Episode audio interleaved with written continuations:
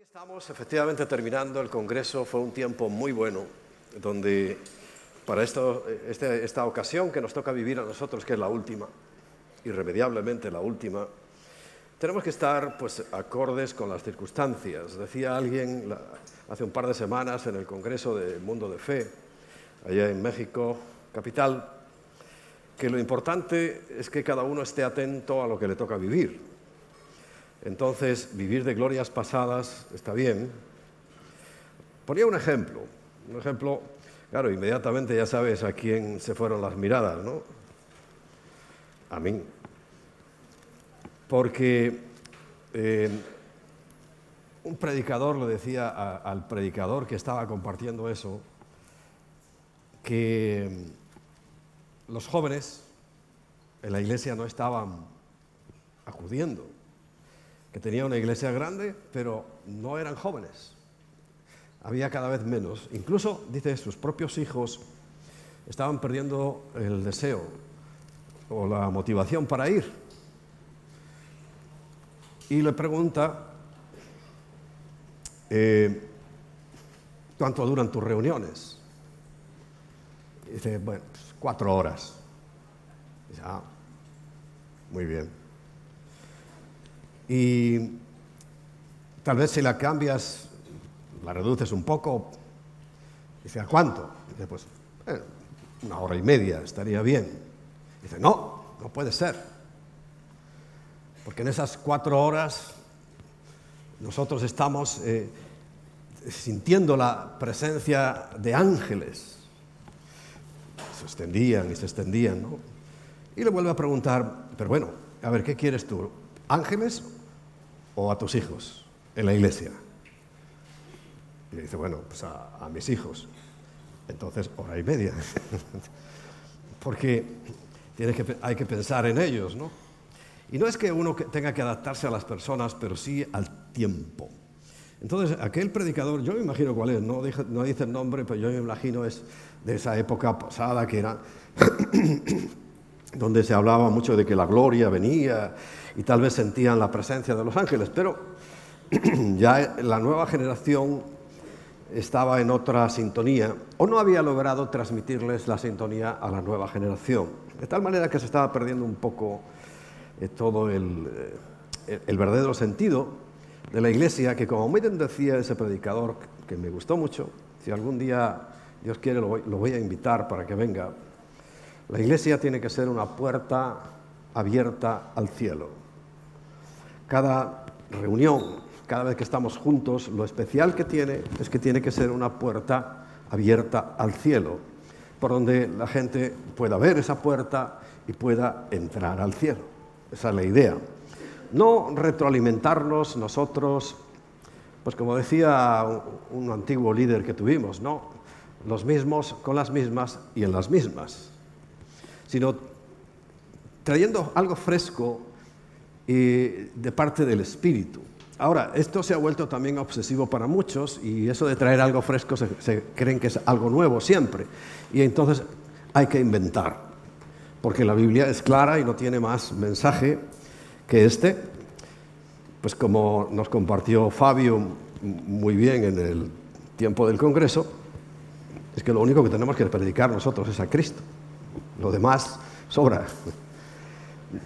Y Cristo es el centro, y Cristo es el objetivo, y Cristo es todo, absolutamente todo. Pero eh, está fallando la estructura de la iglesia, de la esposa de Cristo, por varias razones. Y según estaba escuchando, pues primero a David y después a Fabio, eh, yo le estaba preguntando al Señor, ¿qué es el grave problema que estamos cometiendo, situación que estamos nosotros promoviendo y, propiciando, que está, ha cambiado tanto la estructura de lo que tenía que ser algo sencillo? Algo básico, pero a, la vez contundente, porque hablar de Cristo no puede ser, bueno, pues una temporada al año hablo de Cristo y el resto pues a ver qué me invento, sino que tiene que ser el centro, ¿no? el objeto principal.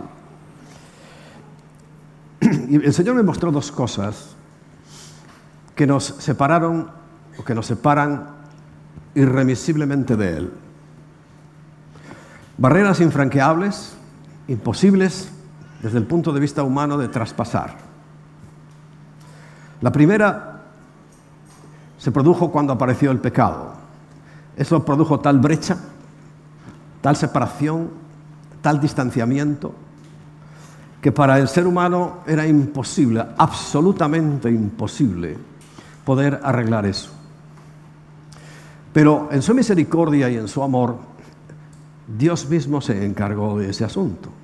Y Él tapó esa brecha. Hizo un puente que conocemos y a veces lo vemos así en ilustraciones con la cruz. De tal manera que nosotros ahora sí podemos pasar, sí podemos llegar.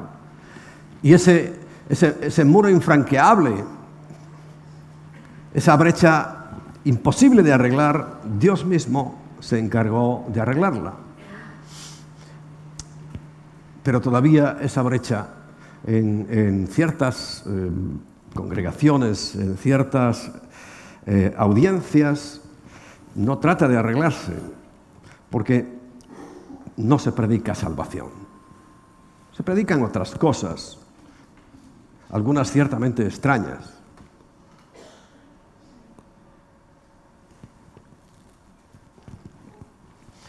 Pero la gran reparación humana que hizo el Señor con nosotros, derribando todo lo que había entre medias, anulando incluso el acta, pues sabes que todo se escribe en el cielo.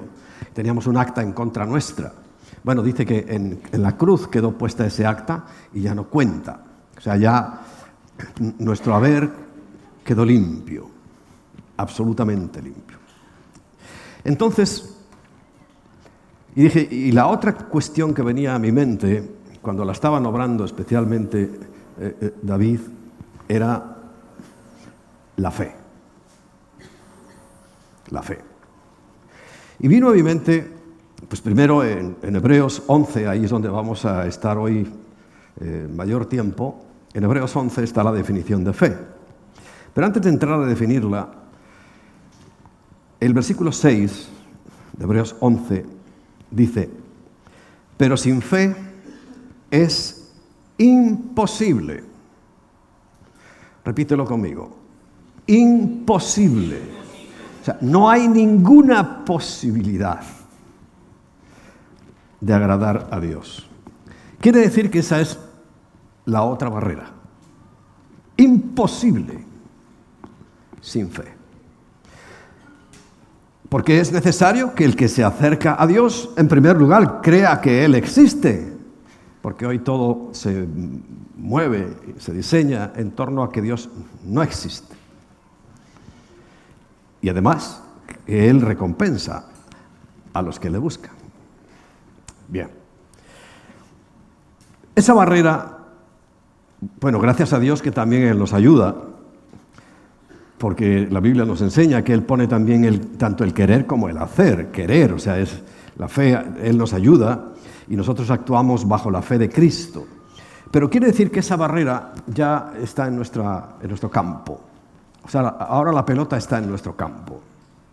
Porque nosotros tenemos que tener fe, tenemos que creer.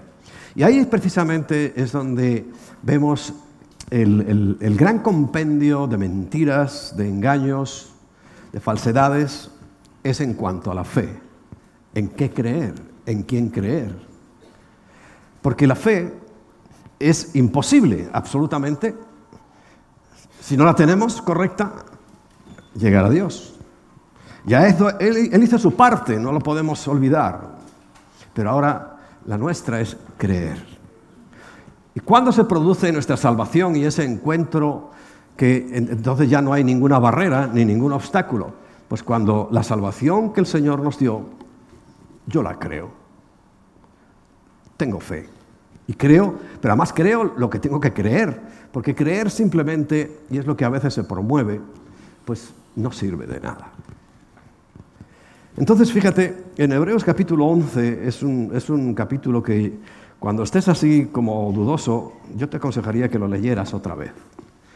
Yo en esta semana me lo he leído unas cuantas veces, porque cada vez que paso por él encuentro una mayor riqueza, porque lo que yo necesito es fe.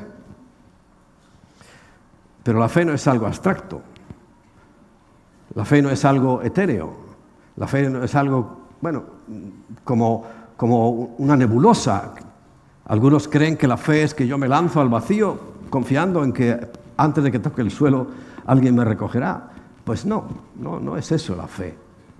La fe, y vamos a la definición, dice en el versículo 1, es pues la fe. Dice, la certeza, certeza absoluta de lo que se espera.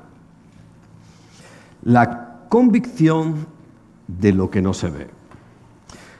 Si nos detenemos ahí, claro, vamos a encontrar que hoy una de las más peligrosas desviaciones de la fe se basa en este, en este versículo, hasta ahí. ¿Por qué? Porque ellos creen que cualquier cosa que tú visualices, que no ves, pero la visualizas tú, te va a venir. Cualquier cosa. Y creen que tienes que estar convencido, aunque no lo veas, de que va a llegar porque va a llegar. Pero es cualquier cosa. Y la fe no es eso. Porque todo lo que está hablando la fe, y por eso hay que leerse el capítulo entero, tiene que ver con Dios. ¿Y, Dios para qué nos salvó? ¿Para este tiempo que estamos aquí estemos bien? ¿O para la eternidad? Quiere decir que como es para la eternidad, es la certeza de lo que no se ve. Porque la eternidad no la vemos, sabemos, pero no la vemos y la convicción absoluta de lo que no estamos viendo. Tiene que ver con algo mucho más trascendente. Porque de las cosas cotidianas no te olvides, tenemos que tener fe, pero Dios dijo que se iba a encargar personalmente Él, ¿no? Que es lo que nos falta, eh, creerle a Él. Entonces, Él dice que, en Mateo 6, que Él cuida de las aves, que Él cuida de las plantas, dice, hombres de poca fe. Pues ¿cómo pensáis que no voy a encargar de vosotros? Que sois más importantes para mí que los animales y que las plantas. Ves que siempre interviene la fe. Y fíjate, en estos días, claro, yo me he sentido así un poco pachucho y, y de repente me vino un pensamiento en cuanto a la sanidad. Y le dije, Señor, perdóname, perdóname, perdóname, porque tenemos un concepto equivocado de la sanidad. Muchos esperamos que venga algún predicador que ya tiene fama o, que conocemos de sus habilidades o que tiene el don de sanidades para que venga y nos sane, y, etcétera, etcétera. Pero yo le dije, Señor, perdóname porque no estoy creyendo que cada vez que llegó ese látigo de los romanos a tu espalda, te causó tanto daño y tanto dolor y allí estaba mi enfermedad y yo no lo creo.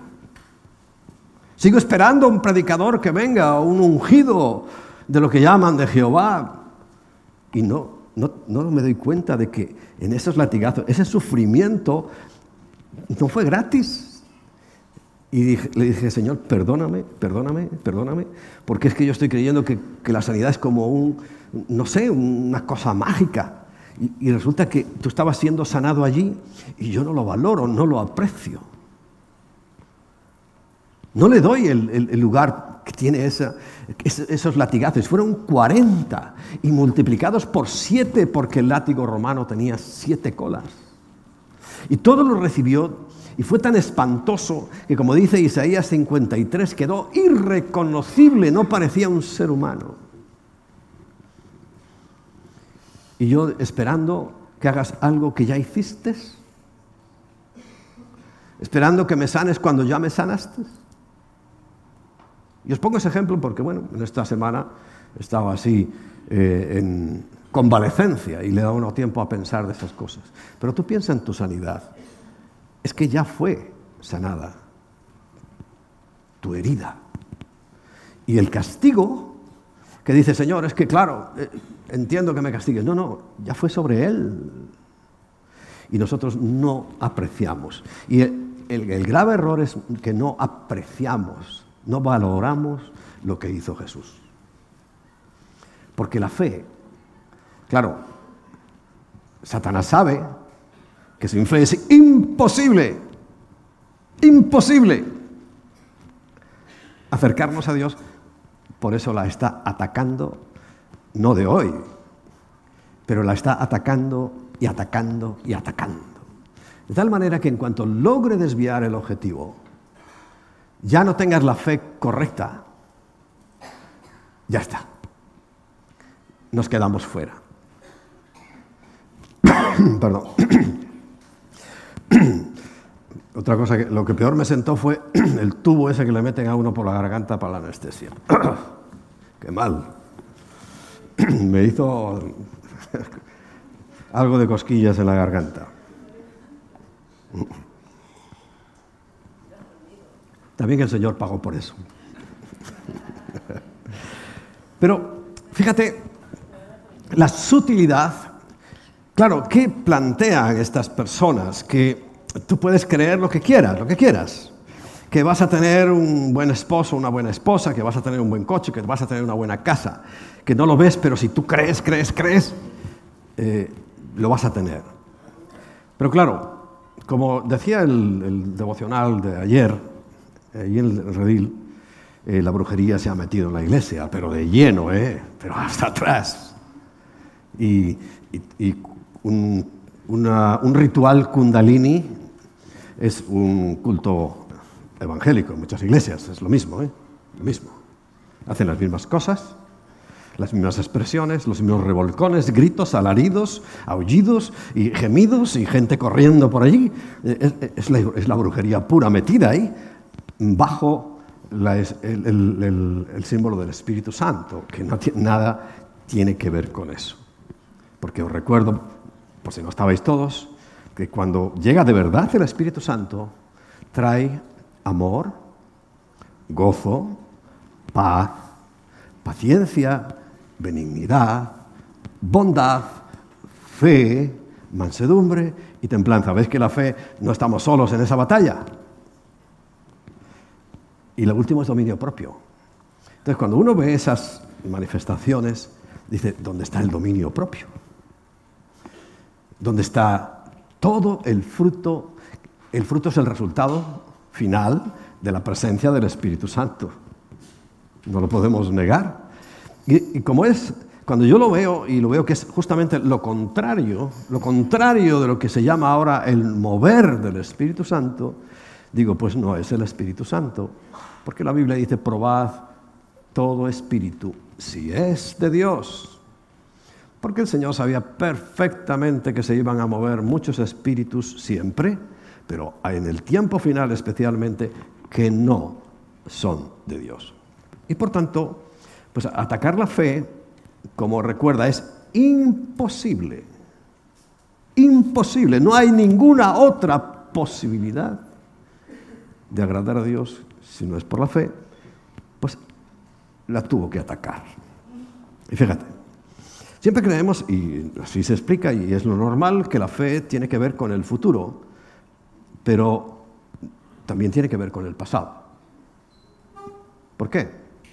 Mira lo que dice el versículo 3. Bueno, el 2 dice que por ella, por la fe, nuestros antepasados fueron aprobados. O sea, los que vayamos a encontrarnos en el cielo, si es que vamos, que yo creo que sí, ¿no? fueron aprobados por la fe. Aunque todavía no había llegado Cristo, pero la fe lo sostuvo, ¿sabes hasta cuándo? Hasta esos tres días en los cuales el Señor, desde que muere y resucita, no creéis que estuvo ahí en la tumba, resucitó y, dobló la y estuvo ahí esperando la hora a ver si vienen ya a buscarme. están tardando ya No, no. Él dice, descendió a los infiernos a ese lugar que él mismo había explicado que se llamaba el Hades, donde una profunda cima separaba a los condenados de los que estaban esperando la salvación. No eran salvos todavía. Y a ellos les predicó, y ellos todos oyeron el mismo mensaje de salvación que tú has oído. Y que si estás aquí, creo es que has dicho que sí a ese mensaje de salvación, el mismo, porque no hay diferencia de ninguna clase. Bueno, ellos fueron aprobados y por eso estaban en el seno de Abraham, pero estaban esperando. Ahora ya no hay seno de Abraham, ahora ya él, dice, llevó cautiva la cautividad, se los llevó al paraíso, se los llevó al cielo, a un lugar que todavía no es el lugar definitivamente donde vamos a estar. ¿Por qué? Porque aún faltamos nosotros. Porque la novia de Cristo es una sola y él tiene que entrar con una sola novia. Aunque son diez. Recuerda, yo expliqué esto hace unas semanas. Son diez, ¿por qué son diez? Porque, bueno, ya sabéis que la simbología que nos puso Dios en la Biblia va enseñándonos cosas. Diez es el número de la congregación. Por eso no puede haber una sola novia. Aquellos que entienden que las diez vírgenes son diez damas de honor, no, no, son, es la iglesia, porque no es una sola persona. Somos muchas personas simbolizadas en ese número diez. Por eso eran diez, no podían ser once, ni una sino diez. Está todo sabiamente planteado.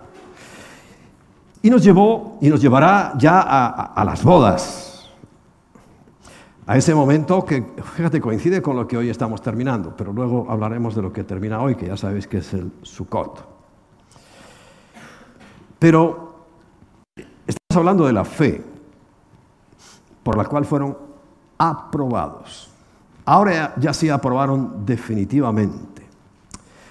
Y dice el versículo 3, por la fe comprendemos que el universo fue hecho por la palabra de Dios, de modo que lo que se ve fue hecho de lo que no se veía. El pasado. Nosotros creemos que esto lo hizo Dios. Y lo hizo como es. Cuando Dios creó a Adán y Eva, ¿qué creéis que creó? ¿Dos bebés? Y venía todos los días un ángel a meterles un biberón hasta que crecieran. Hizo dos adultos.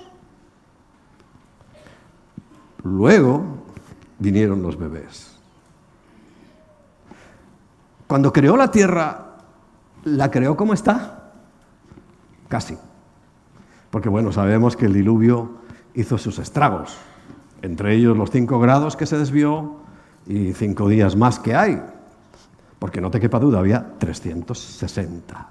Y la, Tierra sigue siendo divisible entre 360. ¿Por qué hay 365? Pues se inclinó y va más rápido. Ya no está en el eje que fue diseñado.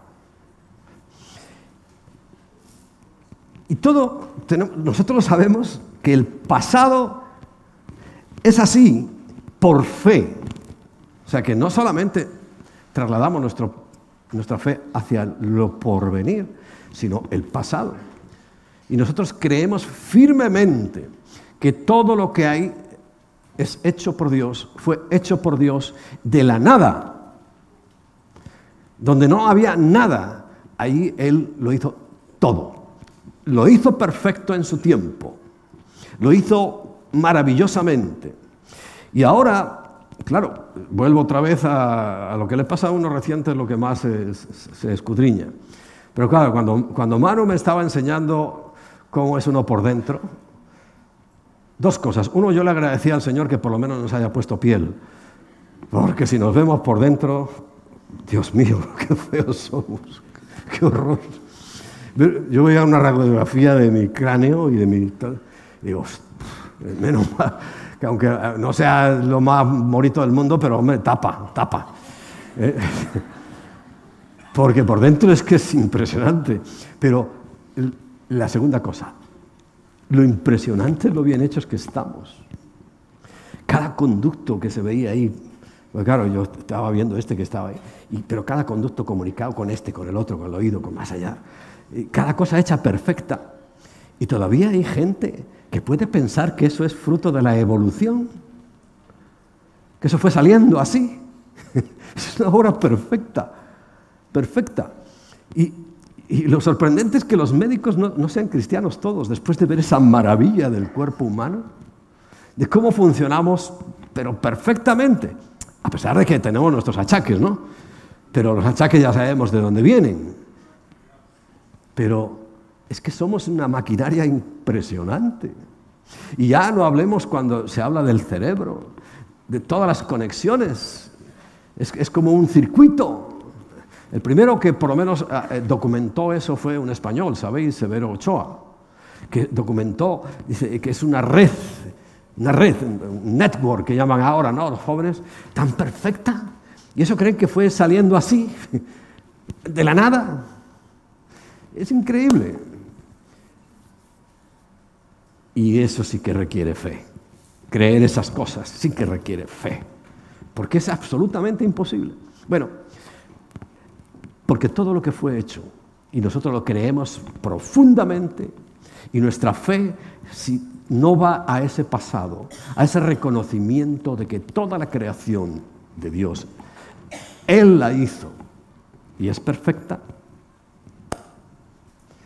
ya está fallando. Y hay cristianos que creen que venimos del mono. Hay cristianos que creen en la evolución. Pero serán cristianos. Yo no los juzgo porque tienen que los juzgue.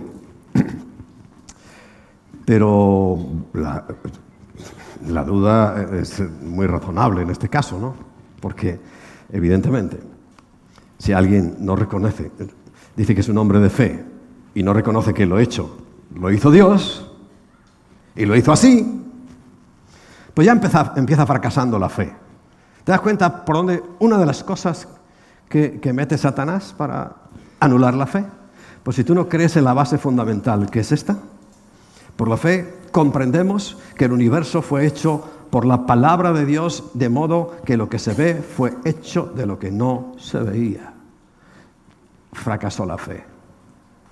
Luego, eh, se practica mucho la metafísica. Metafísica es exactamente lo que ellos dicen. Cree que algo va a pasar y pasará. Pero eso no es fe, eso es metafísica, eso es satanismo. Eso, como nos decía David, es brujería pura. Brujería pura. Y la fe se ha infectado de brujería. Por eso quiero sentar una base sobre la fe. A partir de ahí, del versículo 3, ya sí hablamos de futuro. Ya sí hablamos de lo que entendemos como fe, de algo que está en la expectativa, algo que no vemos, algo que no conocemos. Pero cuando empezamos a examinar todo el texto de Romanos capítulo 11, nos damos cuenta de que todas las personas que son aquí enumeradas como héroes de la fe, son muchos, pero, pero llega el versículo 32 y dice, ¿y, qué más puedo decir? Porque el tiempo me faltaría para hablar de los que no nombra, dice, de Gedeón, de Barak, de Sansón, de Jefté, de David, así como de Samuel y de los profetas. Dice, todos ellos, por fe, conquistaron reinos, taparon bocas de leones, eh, apagaron fuegos impetuosos, evitaron el filo de espada, sacaron fuerzas de debilidad, se hicieron fuertes en batalla, pusieron en fuga a ejércitos extranjeros, hubo mujeres que recobraron resucitados a sus muertos, pero estos pero otros fueron torturados y no aceptaron, dice, ser liberados porque esperaban obtener una mejor resurrección. Esto es lo que, por ejemplo, hizo que aquellos tres jóvenes príncipes que estaban con, eh, eh, eh, lo diré, con Daniel, cuando los iban a meter ahí a, aquel horno hirviendo, diciendo, no nos importa si es que nosotros estamos esperando una mejor resurrección, si es que sabemos que aunque nos muramos, no es ningún problema. Dios ha dicho que vamos a tener una mejor resurrección, o sea, vamos a ir a una vida totalmente distinta, porque nuestra fe tiene que estar basada en lo eterno, no en lo temporal. En lo temporal, la fe lo único que tiene que servirme es para creer lo que Dios dice en su palabra. Y por ejemplo, vuelvo otra vez, Él dice que me dará de comer y yo tengo que creer que Él me dará de comer y que me dará para vestir y me dará para transportarme. Él lo ha dicho, yo lo creo, ya está, no necesito más fe. porque si meto más es ya metafísica, es brujería, hechicería.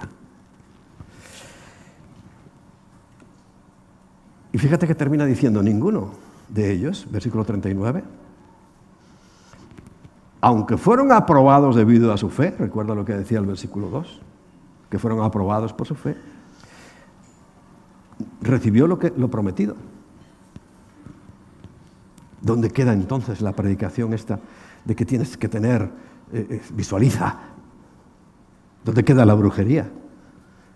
Porque ellos sabían que trabajaban siendo un eslabón más de una cadena que implicaba a toda la humanidad. Y cada uno hizo su papel y tuvieron que obedecer sin entenderlo todo. Es más, es que fíjate lo que está diciendo aquí.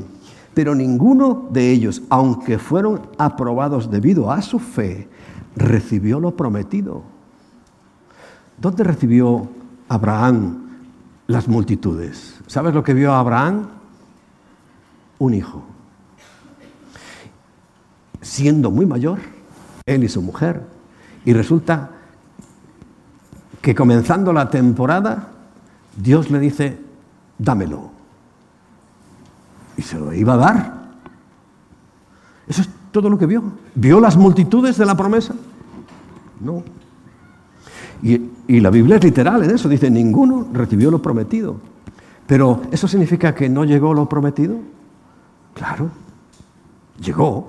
Pero es que nuestra vida no es algo personal. O sea, nosotros no tenemos que enfocar, cuando tú llegues a Cristo, has llegado aquí, no, no es para ti, es, tú formas parte de algo. Formamos, por ejemplo, como iglesia formamos parte del cuerpo de Cristo, por eso son diez, no uno, porque está representando la congregación, está representando que un cuerpo tiene muchos miembros.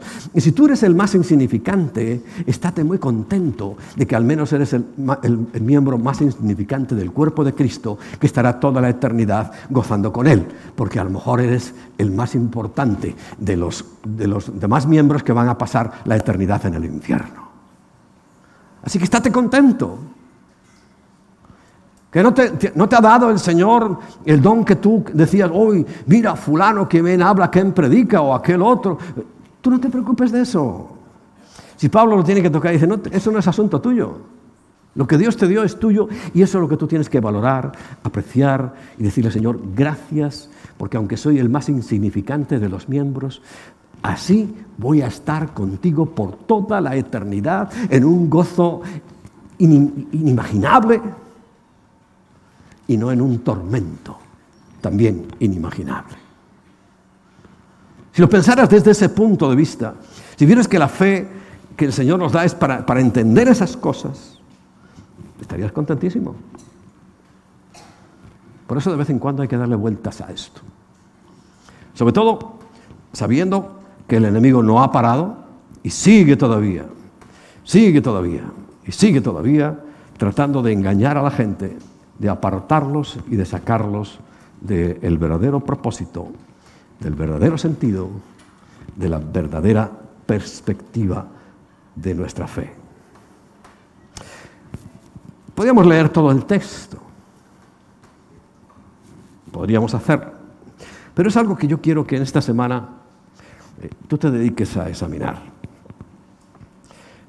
a leer, a ver, a entender el verdadero sentido de tu fe. Porque como yo sé que está siendo muy atacada, porque sin fe es imposible, recuerdas, imposible acercarte a Dios, tú tienes que fortalecerte en la fe verdadera, en la auténtica. ¿Cómo vas a lograr ese objetivo? Bueno, el capítulo 12 nos da la clave. En ese capítulo dice, por tanto, nosotros también que tenemos a nuestro alrededor tan grande nube de testigos. Dice, primero, dice, deshagámonos de todo lastre y del pecado que nos embauca y corramos con perseverancia la carrera que tenemos por delante. Recuerda, el Señor me puso como una, un versículo ahí el que eh, tenemos que llegar al final. Tenemos que llegar al final. Y ese es el versículo que se vuelve obsesivo para ti. Tienes que llegar al final. Porque si en una carrera, cualquier carrera, tú te quedas en la meta, no eres contado como ganador. Tienes que traspasar la mesa. Dos, hagámoslo con los ojos puestos en Jesús, el autor y consumador de la fe. Por favor, entiende esta palabra, porque yo lo he oído más de una vez en boca de predicadores, consumidor de la fe, como si la fe se consumiera. Consumar es consolidar, consumir es que se acaba. Y lo dicen tan convencidos, el consumidor de la fe. No, no, consumador, el que la fortalece, el que la afirma, el que la reafirma. ¿Y quién dice que es el autor? ¿Quién es el autor? Jesús.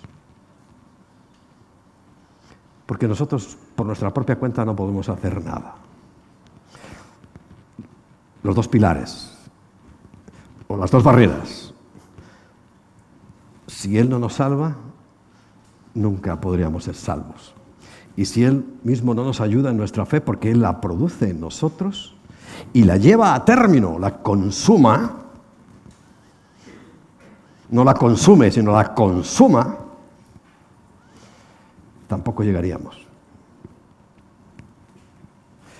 El cual, para alcanzar el gozo que le era propuesto, sufrió la cruz es que Jesús estaba haciendo un acto de fe en la cruz. Léelo en Isaías 52 y 53. Y cuando él vio el resultado, pero lo vio en fe, estuvo contento, porque se obtuvo el resultado. Dice, menospreció, menospreciando la vergüenza, la vergüenza que debía pasar y se sentó a la diestra del trono de Dios. Dice, considerad a aquel que sufrió contra sí mismo tanta hostilidad por parte de los pecadores para que, perdón, para que el cansancio y el desánimo no se apoderaran, no se apoderen, perdón, de vosotros. Aquí tenemos dos enemigos, cansancio y desánimo. Ya vemos por dónde aparte del concepto equivocado de la fe, que ya os lo he dicho, hay otras cosas que, bueno, tenemos una fe bien, correcta, pero el tiempo, el cansancio, el desánimo también nos debilita en nuestra fe.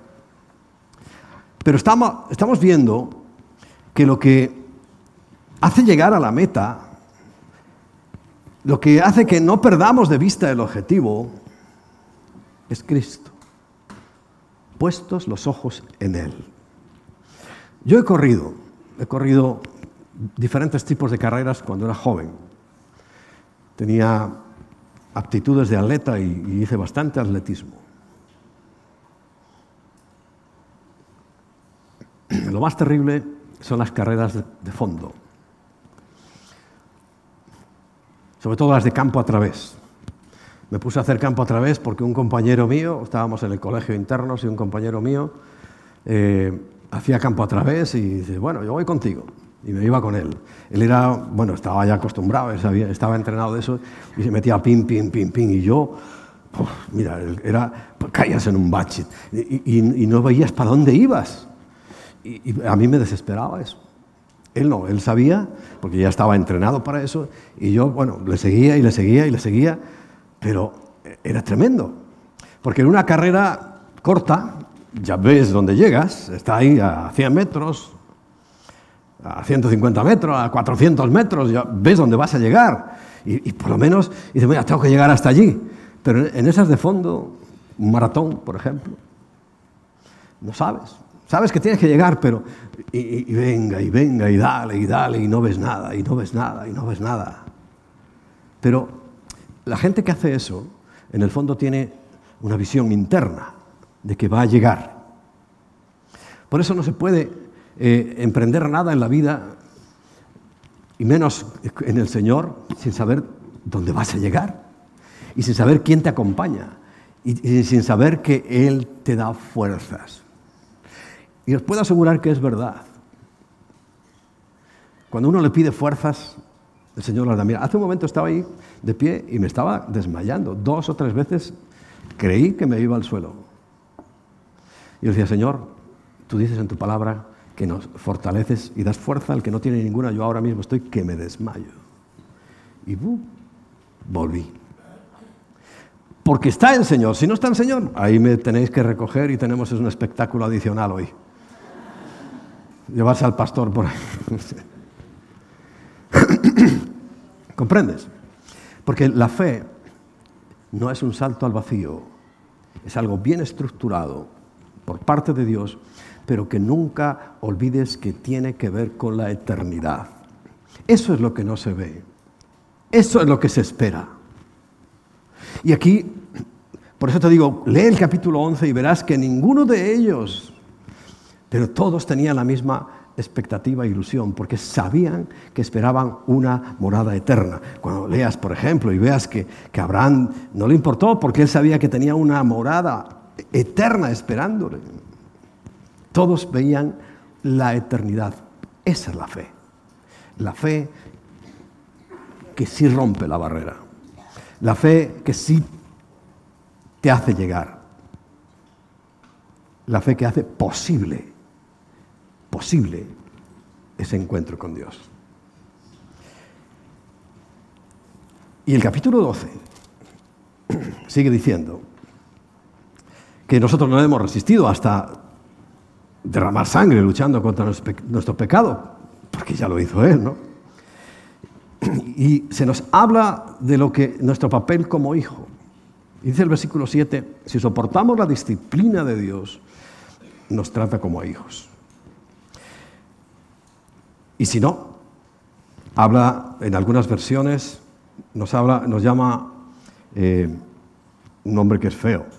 Pero aquí, en esta que estoy leyendo ahora, dice ilegítimos, que es mejor. ¿no? Porque toda la disciplina de Dios es para enseñarnos a confiar en Él por toda la eternidad. ¿Sabes para qué? Mira, vamos a dar un, salto eh, hasta el versículo 10.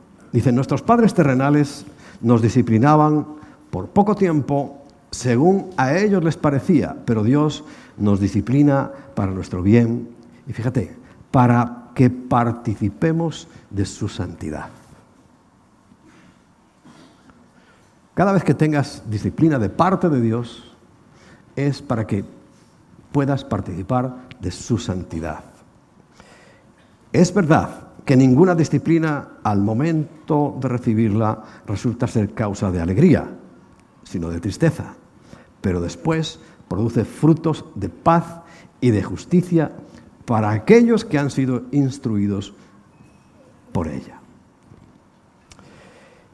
Y esta parte la voy a terminar aquí, en el versículo 12. Por eso dice, levantad las manos caídas y las rodillas paralizadas y haced sendas derechas para vuestros pies, para que el pie cojo no se salga del camino, sino que sea sanado. Sanado. Porque el objetivo del Señor ahora en este tiempo es sanar y restaurar todo lo que se había perdido. Y esto es lo que quiero decirte en cuanto a la fe pero no hemos terminado, sino que no podemos pasar por alto, porque es una orden de nuestro Señor, el día de hoy. Y quiero leerte un texto. Está en Juan capítulo 7, versículos 37 al 39.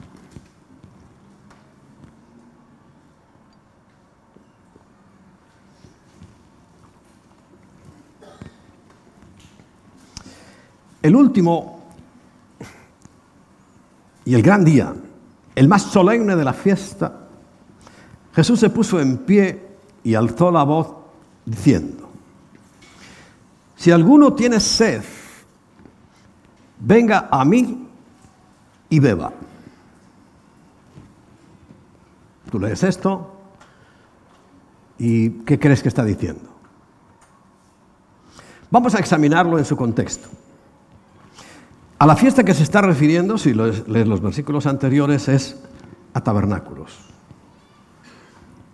Y hoy es exactamente el último y el gran día de tabernáculos, porque hoy termina tabernáculos. Ha coincidido, coincidido que este año podemos estar reunidos el último y gran día de la fiesta. Pero ¿qué ocurría? Había un lugar donde todas las tribus y todas las, todas las comunidades y durante todos los días iban acumulando agua en una parte del templo, en un lugar del templo. Allí iban trayendo y echando agua. Porque el último día, el sumo sacerdote bendecía ese agua. Bendecir ese agua significaba que estaba pidiendo para que la lluvia temprana y la lluvia tardía llegaran a su tiempo y hubiera cosechas y pudieran volver a celebrar, porque una de las cosas que tenía tabernáculos es precisamente celebrar y alegrarse por haber recogido el fruto que se había producido por el agua. Entonces el Señor se llega, llega a ese punto y se pone allí de pie y les dice a todos allí que estaban esperando que el sacerdote bendijera el agua, si alguno tiene sed, o sea, necesita agua, dice, venga a mí y beba. Ya sabéis que esta no es la única vez que lo dice. Aquella mujer en el pozo también le dice, eh, él le dice, sácame agua, porque no tengo con qué sacarla. Y, de repente Jesús le dice, yo soy el agua, yo, si, quieres sed, bebe de mí. Y ella dice, pero si no tienes con qué sacarla, ¿cómo voy a beber de ti? Porque está hablando de algo que era futuro, decía esto del Espíritu que había de venir, porque no había venido, no había llegado Pentecostés, pero ahora sí llegó. Sí llegó. Entonces, fíjate, como cierre de este Congreso, lo hacemos muchas veces. Oramos por el agua y pedimos agua al Señor, eh, como una costumbre. Ya sabes, las costumbres a veces hay que revisarlas, pero hay algo más que quiero hacer hoy. Porque no se está refiriendo a agua, sino se está refiriendo al Espíritu Santo. Al Espíritu Santo. Ya que tenemos aquí la presencia de algunos de los pastores, nos falta muy poquitos,